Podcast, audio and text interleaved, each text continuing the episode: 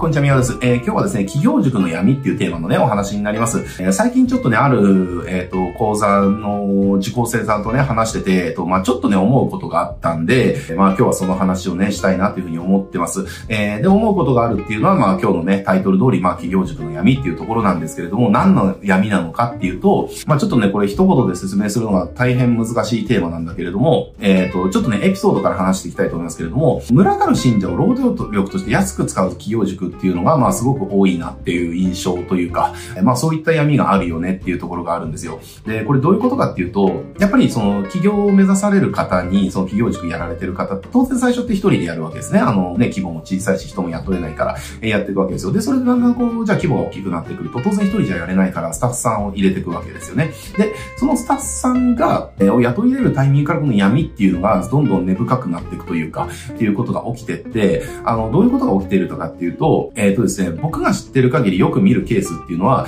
えー、その人の教え子さんたちが、えー、その企業塾のその先生ですよね。ホルダーっていうか、売り手ですね。えー、のビジネスをほぼただ同然の価格で手伝うっていう、えー、要はそういう現象が起きるんですよね。えー、だからその企業塾やってる方自体はどんどん収入が上がってって儲かるんだけれども、でも、あの、その人を手伝ってる人っていうのは、本当にただ同然の価格でずっと使われるというか、まあ全然その収入が増えないというか、すごく一生懸命やってるし、すごくそのお客さんに対してもそのコミットするし、頑張るんだけれども、そこからの収入ってほとんど発生しないとか、えー、まあ発生したとしても、そのほんのスズメの涙程度みたいなね、えー、感じのその形態のチームっていうのがすごく多いなっていう話なんですよ。だから例えば、じゃあその、よくあると思うんですよ。要は社員を雇わずに、みたいなね、今年商何億円です、みたいな。全部要は外注で済ませてどうのこうのとかっていう人いるんだけども、でも大体そういう企業を考えてる企業塾みたいなところってその形態なんですよね。そのスタッフさんっていうのは彼が教えた生徒さんたちとかだったりするんだけれども、で、結局まあその人たちは成果が出たりだとかするから、まあじゃあ恩に報いるためとかまあ手伝う。まあそれじゃ別にどうでもいいですよ。あの、いいことだと思います。だけど、なんか僕はね、そこにすごくあの、違和感を感じてて、なぜなら、結局それの図式って深掘りしていくとどういうことかっていうと、結局ね、使ってる側っていうのは、彼らが私たちと繋がってればチャンスがあるんじゃないかっていうことを分かっててるから、だから使うんですよっていう、そういう人が結構ね、多い。だから意図的にその、要は、私と繋がってることがチャンスだから、私の仕事の一部手伝うとあなたもすごくチャンスだよっていう、いう感じでやってもらってるケースっていうのが、やっぱ多いなっていう、もちろんそうじゃないところもあります。そうじゃないところもあるけれども、なんかいろいろこうね、聞いたり見たりとかすると、まあやっぱりそういうの多いなっていうふうに思うんですよね。だから例えばですけれども、あの、じゃあ、それ、じゃあ例えばうちが仕掛けようと思ったら簡単なんですよね。じゃあ、うちのビジネスを、じゃあ、あの、うちのね、生徒さんで、あの、じゃあ、うちと一緒にじゃあビジネスやりませんかみたいな感じで、そのすごく安く使い続けるみたいなことって、えー、全然簡単なんですよ。だって、彼らからしたら、あの、うちと繋がってうちの仕事をやれるっていうのはすごくチャンスじゃないですか。ね、あそこの仕事をやってるとか、あそこと繋がってれば食いっぱぐれないとか、そういうふうに感じますよねっていう。だから、うちがそういった安い労働力を確保するのってすごく簡単なんですよね。安く使い続ける簡単なんですよ。簡単なんだけれども、でも僕がそこを闇だと感じる理由っていうのは、なんか、事業って売り手である、じゃあ、僕の場合だ僕ですよね。僕だけが儲かれば、それはいいのかっていうと、そうじゃないよねって思うんですよね。もちろん、その、彼らの収入が増えるかどうかっていうのは彼らの実力依存ですよ。完全に。そこは別に違える気はないし、その通りだし、実力がない結果が出せない人間に高い報酬を払うっていうのは、それは我々の業界違う。けれども、でも、それらが伴ってきてるんであれば、彼らにもそれに見合った報酬が払えるようにしていくっていうのは、僕はその事業をやってる人間の、なんか果たすべき責任なんじゃないかなって思うんですよね。えー、これ誰が言った言葉か忘れちゃったんですけど、結局その会社には社員がいなくて役員しかいない。えー、それ年商10億いってるっていう。で、それですごいでしょっていうね。えー、で、それなんかフリーランスの集団がたくさんいて、みたいなね。で、だから私は仕事を取ってきて、作業全部フリーランスで外注して、そしたら彼らがやってくれるし、で、結局外注っていう活用フリーランスだから安く使えるからすごい儲かるんだよねっていうことをやってる、えっ、ー、と、企業家さんがいるんだけれども、その人に対してある企業家さんが言ったんですよね。今日は社長ってやってくれてる人たちの未来をその考えたりとか、未来を良くすることをやって初めて社長なんじゃないかみたいなこと言ってて、めっちゃ僕はそれに共感した。だから、こういった企業塾のそういったそのビジネスモデルの形態っていうのかな。結局、その自分と繋がってることっていうのがチャンスだということを、いうふうに見てる人たちがいる。それを分かった上で彼らが、えー、彼らに声をかけて安く使い続けるっていうね。えー、だから安く使い続けることができるから当然自分は潤っていく。えー、で、それを要は彼らに還元しないっていうことをやってる人っていうのが、僕は、あの、全然共感ができないっていう。だってその人たちの未来を見せてあげるっていうのがあなたの仕事なんじゃないの？経営者の仕事なんじゃないの？っていう、だから起業家としてはもちろん優秀なのかもしれないけれども、経営者としてはどうなのかなっていうね。まあこれはいい悪いっていう話じゃないし、本人たちがそれでいいっていうんであればそれでいいかもしれないけれども、でも実際として、ね、なんかこう20人ぐらいでチーム組んでるやってるところとかね、あの、よく知ってるところでいますけれども、じゃあ、ね、中心になってる企業家は確かにね、あの、毎年収入も増えて儲かってますよ。だけど、周りにいる人たちってずっと疲弊してるんですよね。あの、生活水準も上がらないし、収入も上がらないし、えだけどその人と繋がってればいつかチャンスがあるし、みたいな感じで、で、その人はどんどん成功してるから、どんどんチャンスがあるだろうなっていうところ、そう一度望みをね、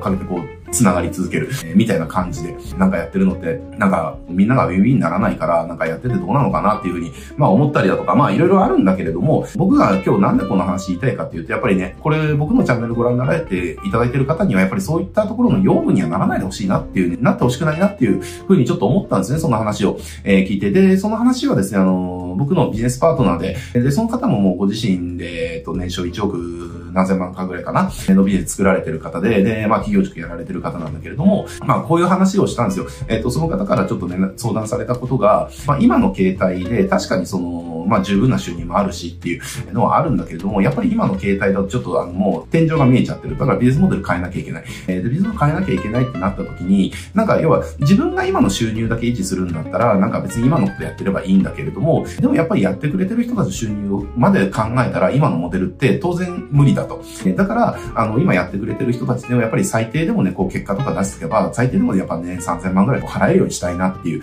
だからこういう風に変えていこうと思うんだけど、皆さんどう思うかみたいなね。なんかそういう話から始まったんですよね。で、そういった話から、やっぱりなんか自分だけ儲かろうと思ったら結局ね、あの自分と繋がってれば別に食い、一応食いパグれないし、ね、仕事もあるしっていう、チャンスもあるしっていうところで、結局安く使うことはできるんだけど、でもあの、ね、私が要は他にフォローしてるあの、なんとかさんとかなんとかさんのところって、まあ結局なんかそういった安く使われるスタッフっていうのが、こう10人とか20人とかいて、なんかその人たちとか見てて、なんかどうなんだろうなって思っちゃうんですよね、みたいな。で、それめっちゃわかるよっていう話で、まあそんな話から、あの、ちょっとふと思ったんで今日はね、企業塾の闇みたいな話をしましたけれども、別にそれでいいっていうんだったらいいと思います。あの、そういったとこ使って、あのね、10万、20万とかっていうお金でこう安く使われ続ける。それで別に構わないんだっていうんであれば、それはそれでいいと思います。だけど、なんか、覚えておいてほしいのは、それを分かった上で、安く使ってる、その起業家さんがいるっていうことをまた事実ですよって、全員が全員とは言いません。えー、で、誰とも言いません。けれども、そういう人たちの養分にはね、ぜひならないでほしいなっていうふうに思ってます。やっぱあなたのビジネスは、あなたがコントロールしていかなきゃいけないし、えー、あなたの将来はやっぱりあなたが切り開